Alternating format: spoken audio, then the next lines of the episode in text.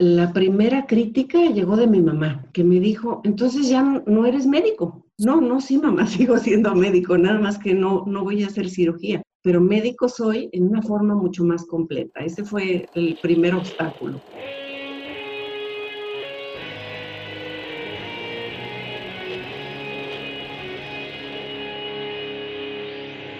Bienvenidos a Volver al Futuro Podcast donde platicamos con las mentes que nos impulsan a crear el nuevo paradigma de salud y bienestar, conducido por Víctor Sadia.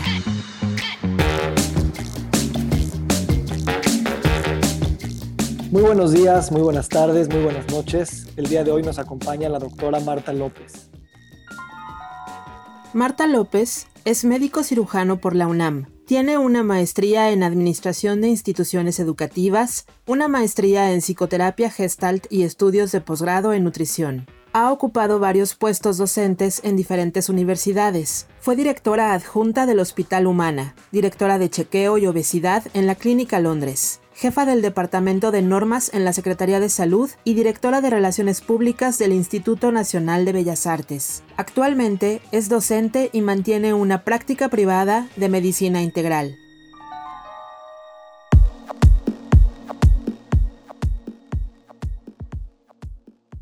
Marta, gracias por estar con nosotros. Al contrario, Víctor, muchísimas gracias por invitarme. Me gustaría nos platicaras un poquito de por qué decidiste estudiar medicina. Pues mira, lo primero que me impulsó fue mi mamá, que ella quería haber sido médico y no lo hizo. Entonces yo realmente quería ser psicóloga eh, o enfermera, pero mi mamá insistió mucho y creo que fue muy bueno cumplir un sueño que ella tenía a través de mí. Eh, sin embargo, realmente la medicina me interesó mucho desde el punto de vista del cuerpo humano, que me parece formidable y maravilloso la homeostasis del cuerpo, ¿no? Pero la cirugía no mucho. Y tú desde muy temprano empezaste a tener una visión integral de la medicina, no como una práctica, digamos, específica de una cosa, sino como un cúmulo de conocimientos, prácticas, artes. ¿Cómo llegó esa visión a ti?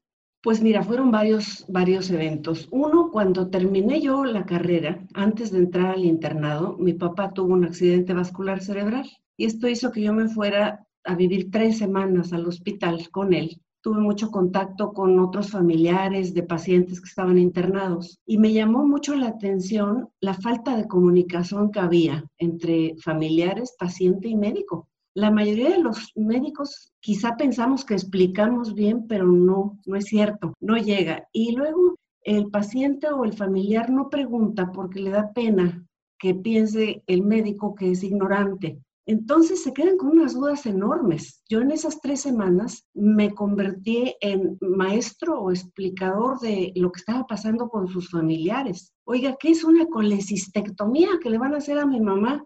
Pues, ¿cómo que la van a, operar y usted no sabe exactamente qué es? Me llamaba mucho la atención. Entonces, desde ahí pensé que mi lenguaje tendría que ser muy familiar, muy cotidiano, para que el paciente lo entendiera perfectamente bien.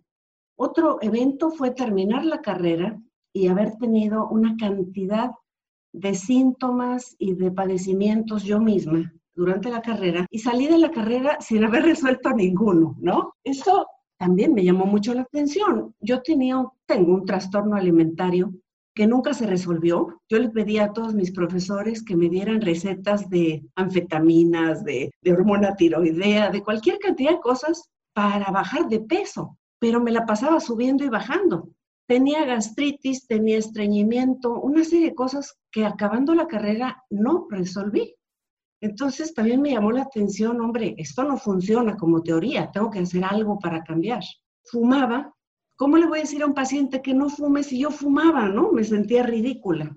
Entonces, pues claro, me dediqué a la nutrición tratando de buscar todavía respuestas a esto. ¿Cómo le hago para resolver esto que yo sufro de, haber pesado 50 kilos y luego subir a 95?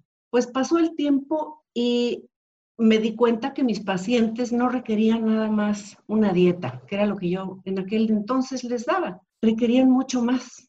Y entonces me metí a la maestría en psicoterapia gestalt, disque para ayudar a mis pacientes, pero la verdad yo no sabía que el mayor conocimiento y el mayor beneficio iba a ser para mí misma.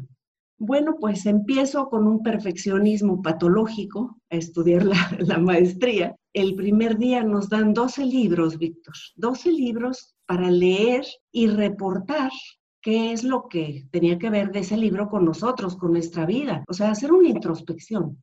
Ese mes acabé con colitis, esofagitis, reflujo, neurodermatitis, todo lo que te puedas imaginar, pero llegué al mes siguiente con los 12 libros leídos y reportados.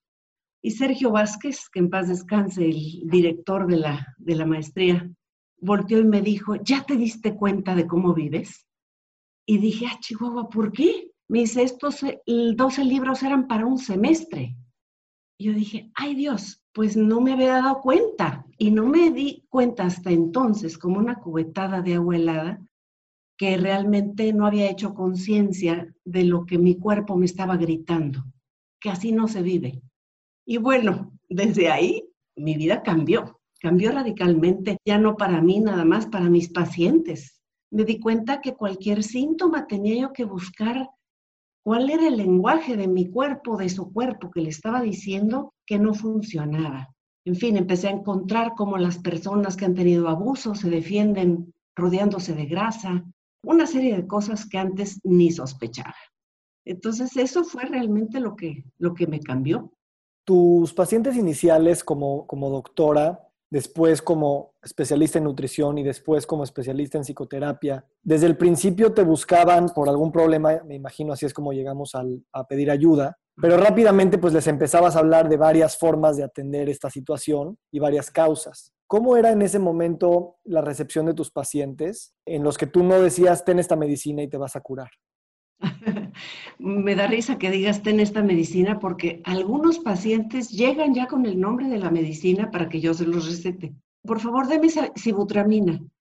Y le decía yo, bueno, siéntate y vamos a platicar, ¿no? Quieren una consulta porque están teniendo necesidad de sentirse bien, pero no se han dado cuenta que no va a ser a través de un medicamento. Algunos quieren nada más una dieta y que no me meta en su vida personal.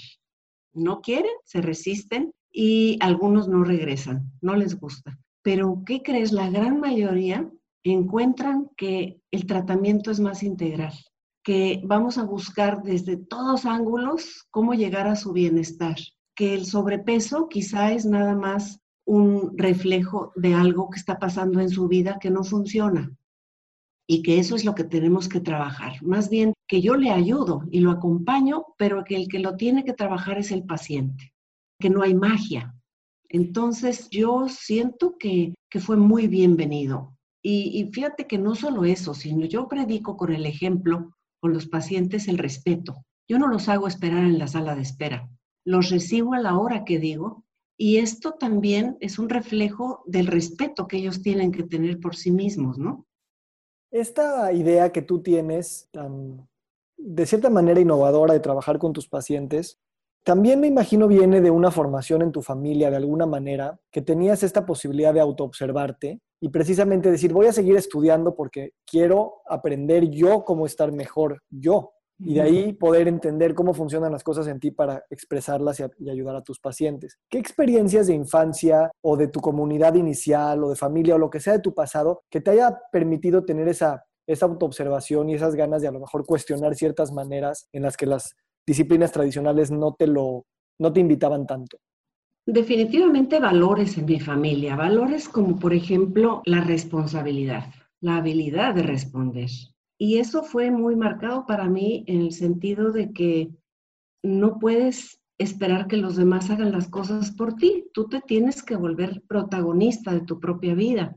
¿Quién durmió en la cama? Tú, pues tú, tú la vas a atender. ¿Quién quiere salir el sábado, pues tú, pues entonces tienes que ganártelo. En fin, todo tenía que ver con una consecuencia de tu actitud. Entonces, más bien de mi actitud. Pero fíjate que viví toda la infancia con muchos valores, pero con mucha inconsciencia. Quizá porque mi mamá era muy controladora y realmente yo esperaba que me dijeran qué hacer, qué sigue.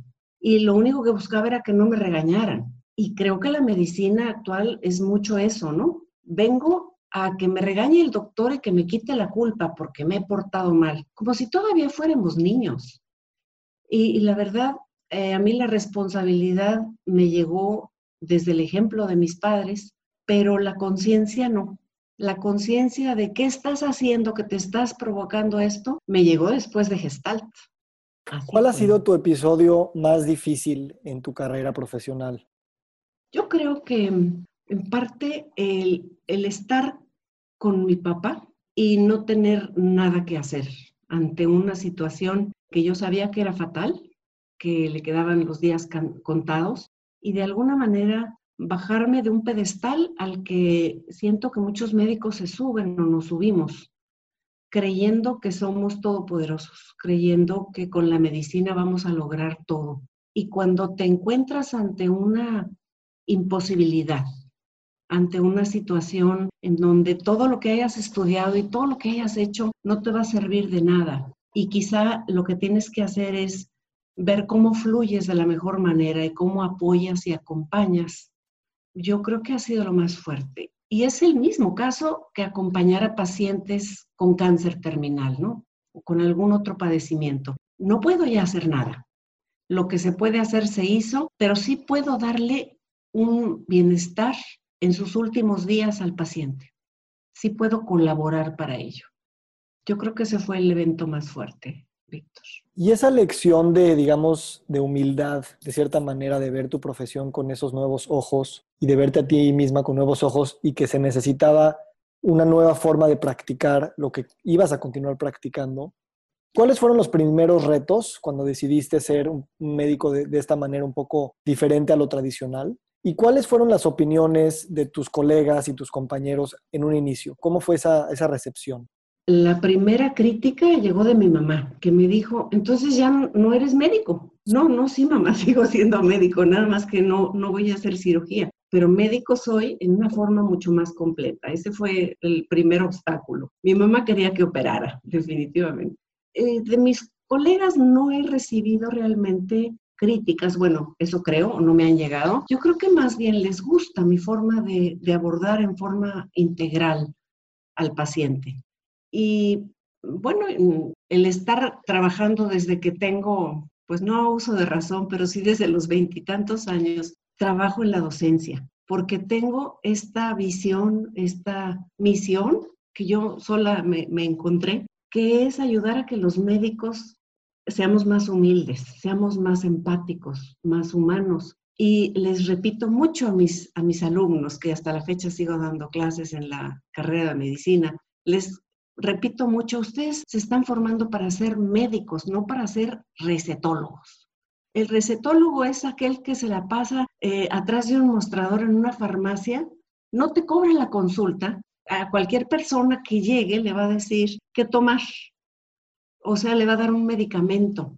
Eh, yo les digo que no puede ser así la medicina. La medicina tiene que ser algo mucho más amplio, mucho más completo y que, eh, bueno, tienen que empezar por ellos porque nadie da lo que no tiene. Entonces, eh, el hecho de que estudien ellos todas estas cosas es para que lo trabajen primero ellos. Yo espero estar dejando una semillita. En el contexto de las enfermedades crónicas que ahorita nos afectan a nivel global de una manera muy visible, pero que al mismo tiempo se nos olvida que el problema es tan grande. ¿Cuál, es, ¿Cuál es el futuro de la medicina y de los médicos para poder estar en el lado de solución de ese problema? Y no de, no voy a decir agravamiento, pero sí, no como una parte que, que ha hecho un punto de inflexión para ir disminuyendo esas problemáticas. Sí, yo pienso que eso es lo, lo primero que tenemos que pensar todos como médicos, que lo que hemos estado haciendo no está funcionando. Seguimos de mal en peor.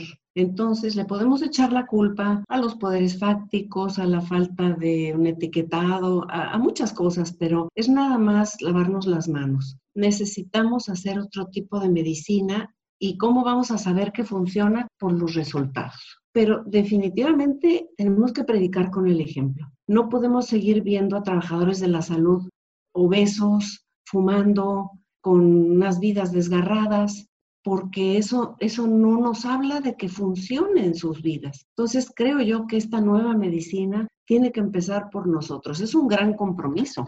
Como les digo a mis alumnos, es, es una gran oportunidad, pero es un gran compromiso, porque si vas a estar en esto, necesitas querer primero trabajar en ti. Y una vez que lo trabajamos, cuando sabes que a ti te funcionó, hombre, los pacientes lo absorben como esponjas, todo lo que yo he vivido en mi trastorno alimentario, que siempre he sido compulsiva, y este trastorno alimentario se los platico a mis pacientes. Le digo, fíjate que yo tengo lo mismo, pero me ven que no tengo sobrepeso y me dice, ¿cómo le hace? Bueno, pues precisamente el que yo les platique que yo he estado ahí y les comparta qué he hecho para salir adelante de eso, es tan valioso que claro que lo toman y lo empiezan a aplicar. Yo creo que, eso es el, lo que nos espera, hacer cosas diferentes cuando veamos que los papás ya no dicen te quiero con comida, cuando veamos que ya no somos el país número uno de obesidad, sobre todo en niños, cuando veamos que ya no hay tanta farmacia y tantos hospitales, ojalá algún día nos paguen por mantener a los pacientes sanos, ¿no? Me haría maravilloso y tiene que ver con esto, tiene que ver con esto. ¿Tú crees que la experiencia de estudiar medicina, en el contexto en el que se enseña, la exigencia que tiene, los horarios difíciles, los ambientes a veces un poco abrumadores que hay en las facultades y en las residencias y todo esto, ¿crees que eso tiene un impacto directo en la forma en la que el doctor sale de ahí de cierta manera yo a veces les llamo, sin ser peyorativo, como un estrés postraumático de una experiencia muy difícil y que a final de cuentas no se termina resolviendo y de alguna manera permea en sus propias vidas y en su forma de practicar la medicina o de, o de relacionarse con la educación continua o con el gremio médico en general. Sí, Víctor, estoy totalmente de acuerdo con eso. Yo, yo creo que la forma en que les enseñamos la formación, no, no la información, sino la formación del médico, deja hoy en día mucho que desear. Número uno, toda la población espera demasiado de un médico, como si fuera Dios. Los mismos padres de familia de los alumnos y entonces salen con una carga terrible que además tienen que hacerse especialistas eh, ya sabemos cómo están los exámenes de residencia. Lo único que hacen es que les generan un estrés terrible a los alumnos pensando que tienen que ser perfectos, que tienen que volverse dioses. Por otro lado, muchos médicos tratan mal a los estudiantes, los exhiben ante otro paciente preguntándoles cosas, en fin. Y esto no enseña, esto deja yo creo que un resentimiento. Qué padre un médico que te diga, no sé, de eso no sé. Déjeme preguntarle a otro colega porque eso no me lo sé. Yo creo que es muy humano y yo lo considero mucho más valioso que este estrés postraumático, como tú lo pones, que efectivamente hace que en la medicina es donde más alcoholismo se encuentra, más drogadicción de, de drogas de prescripción, quizá por esta vida tan terrible. Fíjate lo que está pasando ahorita con el famoso COVID-19 los médicos y las enfermeras son unos héroes. A ver, espérame tantito. Yo no estoy tan de acuerdo en que se les vuelva a poner como héroes y se les haga una carga extra cuando también se está exponiendo el chofer del taxi, eh, se está exponiendo el camillero, el, eh, el de la puerta del hospital, en fin. Sí es cierto que es una profesión de entrega y eso lo sabemos desde que elegimos la carrera. Entonces, no hay tampoco que pensar que son dioses. Pueden hacer lo que pueden hacer y nada más.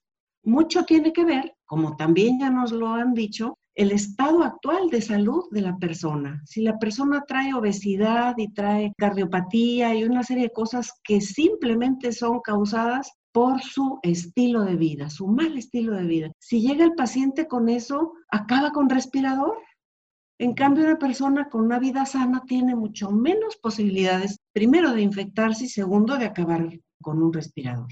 Entonces, no es tanto culpa del médico, es, es más bien consecuencia de cada persona. Cuando dices, ¿cómo te imaginas que podemos hacer el cambio de paradigma en el sentido de que nos paguen, dices, como médicos, para mantener la salud y no nada más para intervenir en momentos de enfermedad? ¿Y cómo eso nos lleva a pensar en una nueva definición en el que la medicina y el bienestar realmente son términos que se han mantenido separados, pero realmente están más hermanados. Creo que nos tenemos que volver definitivamente médicos de cuerpos y almas. Es título de un libro de hace muchos años de Taylor Cadwell, que me gusta el título. Simplemente creo que engloba esto de volvernos más integrales en nuestro quehacer. Creo que además, pues cuando para ti funciona, quieres compartírselo a todo el mundo Entonces, si empezamos a lograr trabajar con, los, con las personas que están en salud, si logramos que todos ellos tengan vidas más armónicas y quizá, como tú decías hace un rato, empezando desde la escuela, no es posible que les pongan guardias AB, que los maltraten, que estén violentados con tantas eh, materias o con tanta presión, porque ya eso no es sano. Y no tenemos por qué aprender bajo presión, tenemos que aprender por gusto, porque es lo que nos llama nuestro corazón. Y si empezamos con el estudiantado, si empezamos con el personal de salud y logramos que cada quien, aunque sean pequeños cambios, se hagan en forma de embudo. Un pequeño cambio ahorita, después te vas a dar cuenta que el beneficio es mucho más grande. Si no estás durmiendo bien y empiezas a dormir bien, te das cuenta que empiezas el día con energía, que te sientes pleno, eh, en fin, resolver los pequeños problemas de la vida cotidiana en todas las áreas, en tu trabajo, eh, en tu familia. Ya, ya lo dijo la OMS y lo hemos repetido hasta el cansancio, que la salud es un completo estado de bienestar biológico, psicológico, social y algunos autores como yo pensamos que espiritual también. Entonces, ¿por qué no trabajar no con un órgano, no con un síntoma, sino trabajar con todas las áreas de la vida del paciente, porque entonces puedo orientarlo de qué pequeñas cosas puede hacer que a la larga le van a, reportar un, un bienestar general. Y como todo esto también se contagia, pues el resto de la gente que vive con él lo va a aprender así, sus hijos, en fin.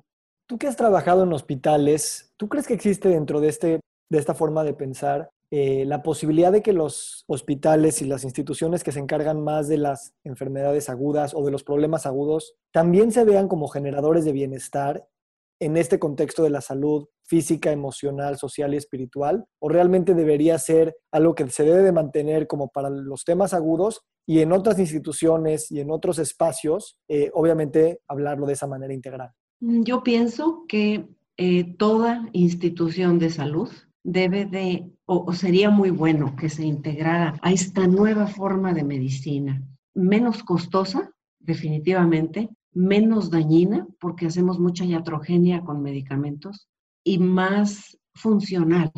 Nos va a funcionar mejor, vamos a obtener mejores resultados. Entonces, ojalá algún día todos nos sumemos a esta nueva ola. Mi eh, expareja, mi exmarido, hace muchos años visitó un, hospital en China y me platicaba que entrabas y de ahí te derivaban a lo que pensaban que tú necesitabas. Por ejemplo, te mandaban a ayurveda o acupuntura o a homeopatía o a cirugía. O sea, dependía de lo que necesitaras. Llegas con una apendicitis, hombre, no te voy a preguntar cómo vives y si estás feliz te voy a, solucionar el problema. Entonces sería bueno que fuéramos una medicina más integrativa, que no se catalogue como la medicina alópata lo máximo, lo mejor, la ciencia, lo verdadero, y el resto, fíjate, nos llaman medicina alternativa. No, no, no, no es, no es medicina alternativa, es otro enfoque, otro abordaje de la medicina.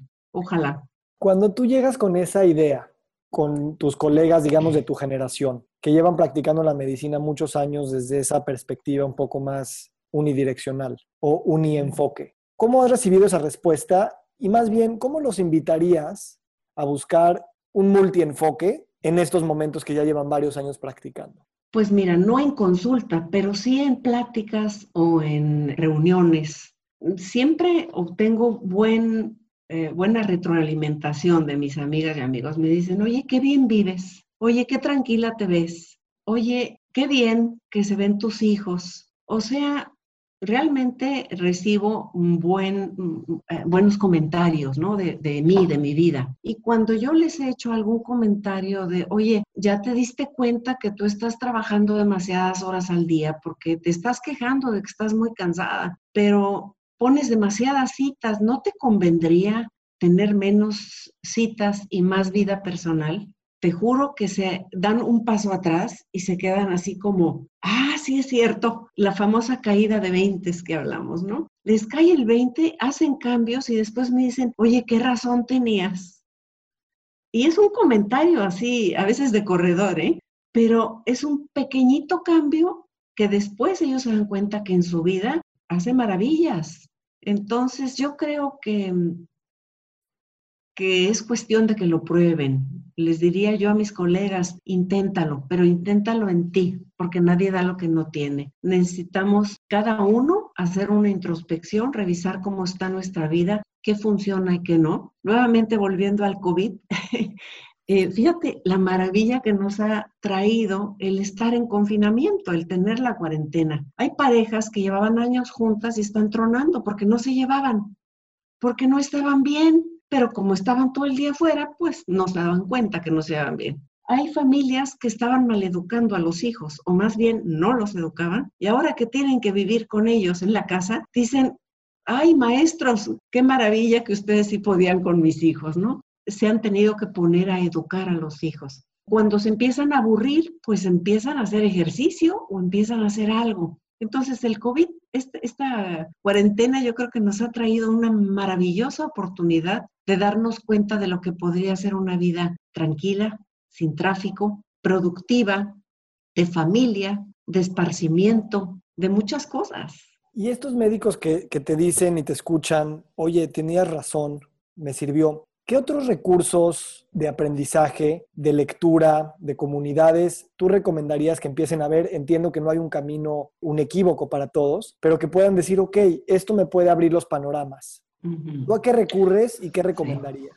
Pues mira, por un lado hay tanta información en todos lados que hay para quien le gusta leer, hay libros y si no hay audiolibros y hay podcasts y hay videos en YouTube, hay muchísimas cosas. Es cuestión de que te preguntes a ti mismo, ¿qué necesito? Eh, por decirte, ¿cómo puedo lidiar con el estrés? Pregúntaselo a Google y te va a salir una cantidad de información para que vayas abriendo tu mente, para que fluyas con, lo que hay y, conozcas la cantidad de cosas que existen eh, como herramientas, autores. Me encanta Edgar Toll, me encanta Jorge Bucay, es facilísimo de leer, lo entiende cualquier persona. Y en fin, yo en lo personal encontré una vez un librito que lo encontré en la entrada de un Sambors, ¿eh? o sea, no era librería ni nada, que me cambió la vida, que se llama Deja de romper tus dietas, de Mari Carmen Fernández. Oye, qué bárbaro. Me, me ayudó a dar un brinco hacia adentro y a revisar todas mis emociones, toda mi relación personal con otras gentes, en fin.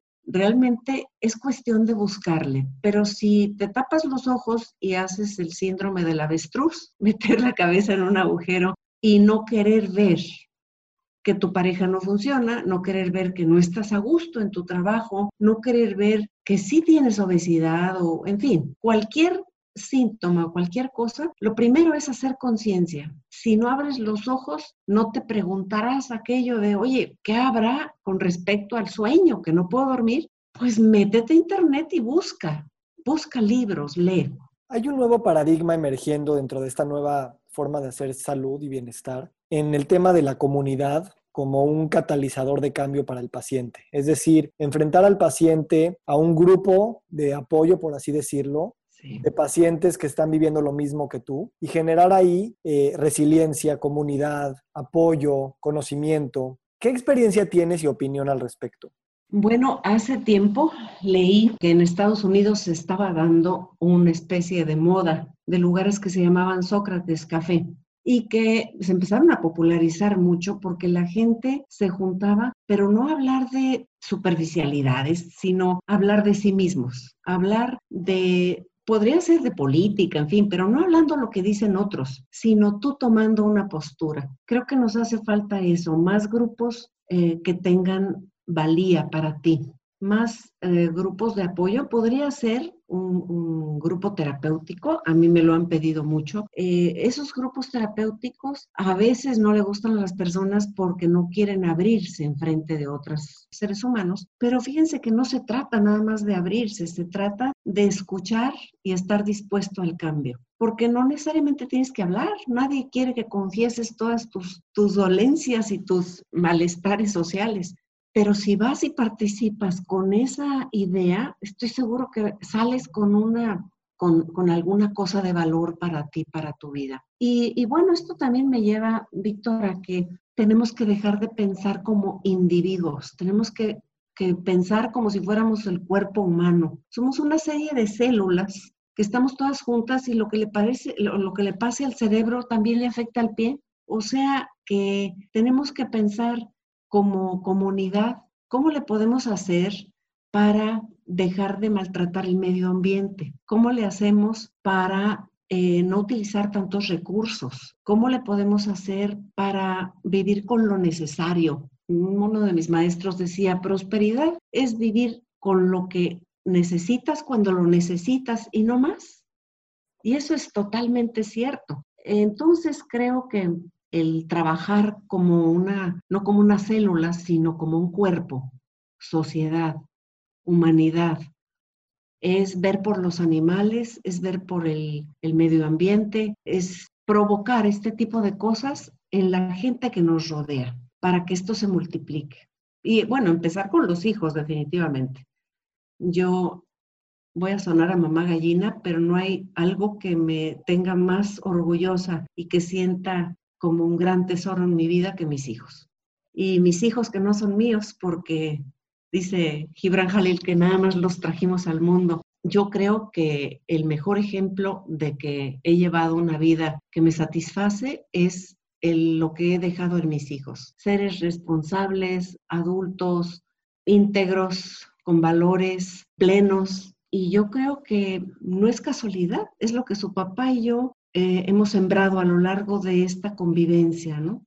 ¿Cuáles son esos paralelismos que hay en esa paternidad que ustedes tuvieron con sus hijos y que les requirió primero ser sus propios padres de ustedes mismos para poder ser padres de alguien más, en este cambio de paradigma de salud y bienestar, en el sentido de qué dragones y qué demonios nos tenemos que enfrentar, que tenemos que, voy a decir de una manera, no destruir, pero sí domar y sí. entender, para que entonces podamos entrar también al nuevo paradigma de, de autocuidado de autoconocimiento y de autotrascendencia.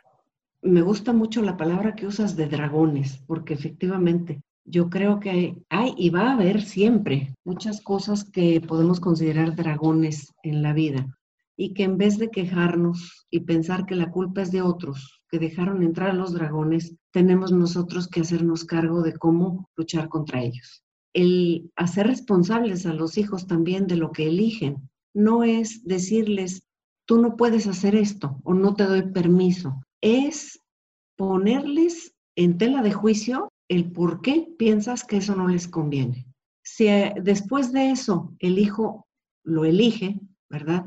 Quizá ya sea desde otro punto de vista, más responsable. Ya no es, me estoy saltando las trancas, ya no estoy haciéndole caso a mis papás y me voy a portar mal. Es simplemente, mira, esto es lo que yo pienso y como quiero lo mejor para ti, te lo ofrezco. Pero si tú no piensas igual que yo, pues desperdicia, ¿no? Porque mira, está desde la comida chatarra. Mm, pues mis hijos no comen comida chatarra, rarísima vez. ¿Por qué? Porque les gusta la calidad en su vida y saben que no es comida de calidad. Entonces, no está prohibido, pero tampoco lo, frecuentan mucho. Eh, vamos a hablar de las drogas de las tranzas, como dicen, el que no tranza no avanza, eso me da una tristeza enorme, porque no es cierto, no, no, no necesitas o no, no es lo bueno transar a nadie, porque tú no quieres que te lo hagan a ti tampoco. Entonces, esas cosas van a existir toda la vida. Existen los dealers, los narcos, los todos. Pero bueno, tú no lo tomes, tú no lo hagas y tú ve decidiendo. Esa palabra de responsabilidad y decisión me parecen tan fuertes y tan importantes porque también te, te, habrás dado cuenta, igual que yo, que en esta pandemia, ah, cómo manda la gente cosas nada más porque le llegaron. O sea, que no la pasas a través de un filtro, que no piensas que a lo mejor es falso. ¿Cuántos fake news hay? Y la gente los reenvía, los reenvía, los reenvía. Espérame, e, es como lo que pasó en Estados Unidos, ¿no? Que están rompiendo ventanales como protesta. O sea, tenemos que tomar una postura. Esos dragones van a existir, pero yo no tengo por qué ir y hacer lo mismo. Entonces, es, eh, en ese caso, sí hacerme responsable de lo que yo elijo. ¿Nos podrías compartir un poquito de cuál es tu rutina diaria personal? Que ha cambiado ahora en el confinamiento, pero más o menos algunas cosas no han cambiado. Mira, yo, gracias a Dios, hoy en día despierto sin despertador. Eso ha sido para mí una maravilla, porque en primer lugar, a veces sí lo tengo que poner, pero ya mi cerebro me despierta cinco minutos antes. Entonces ya no oigo despertador, que me alteraba mucho. Por otro lado, despierto y primero que nada agradezco que estoy viva, que estoy en mi cama calientita, cómoda, que no me duele nada. En fin, respiro, me quedo un rato tranquila y después me estiro, me estiro como gato, porque además de que eso me quita dolores de espalda y otras cosas, se siente muy rico. Entonces, después de estirarme, medito un rato, a veces un ratito, a veces un ratote, dependiendo.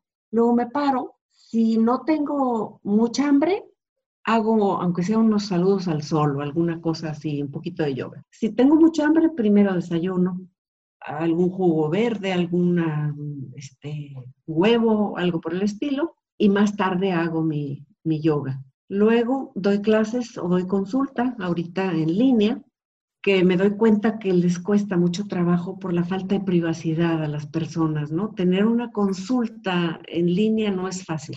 Pero bueno, doy, doy las clases y por la tarde me voy a caminar con mi perrito, con Chuy, que es maravilloso pretexto tener un perrito porque si no quiero salir a caminar, él viene y me, me, recuerda. Y entonces salgo a hacer mi ejercicio, platico en línea después con algún hermano, leo, me duermo. Muy bien. Para cerrar, me encantaría escuchar cuál es tu sueño para tus siguientes 10 años. Pues mira, un sueño todavía me remito a cuando empecé a dar clases, porque yo espero que en estos 10 años pueda dejar algo más en mis alumnos de esto que llevo tantos años trabajando. He estado haciendo medicina de estilo de vida sin saberlo. Muchos años, para mí es la respuesta, es el futuro. Y todo lo que pienso eh, hacer para mis alumnos me ayuda a pensar que estoy trascendiendo y, ojalá que el día que ya no esté yo en este mundo, eh, algunos de ellos se acuerden, fíjate que una maestra mía me enseñó que es mejor ser auténtico. Fíjate que una maestra mía me enseñó que es bueno viajar. En fin, hay una serie de cosas en, que yo, yo me comparto en mis clases. Como les digo, yo estoy aquí para ayudarlos en su formación y si lo que yo he vivido les puede ayudar, pues ojalá que cuando ya no esté en este mundo haya dejado no solo hijos propios, sino los hijos adoptivos que son mis, mis alumnos, conscientes, responsables, respetuosos del paciente, del medio ambiente, de, su vida, de sí mismos, ¿verdad? Que aprendan algo de mí.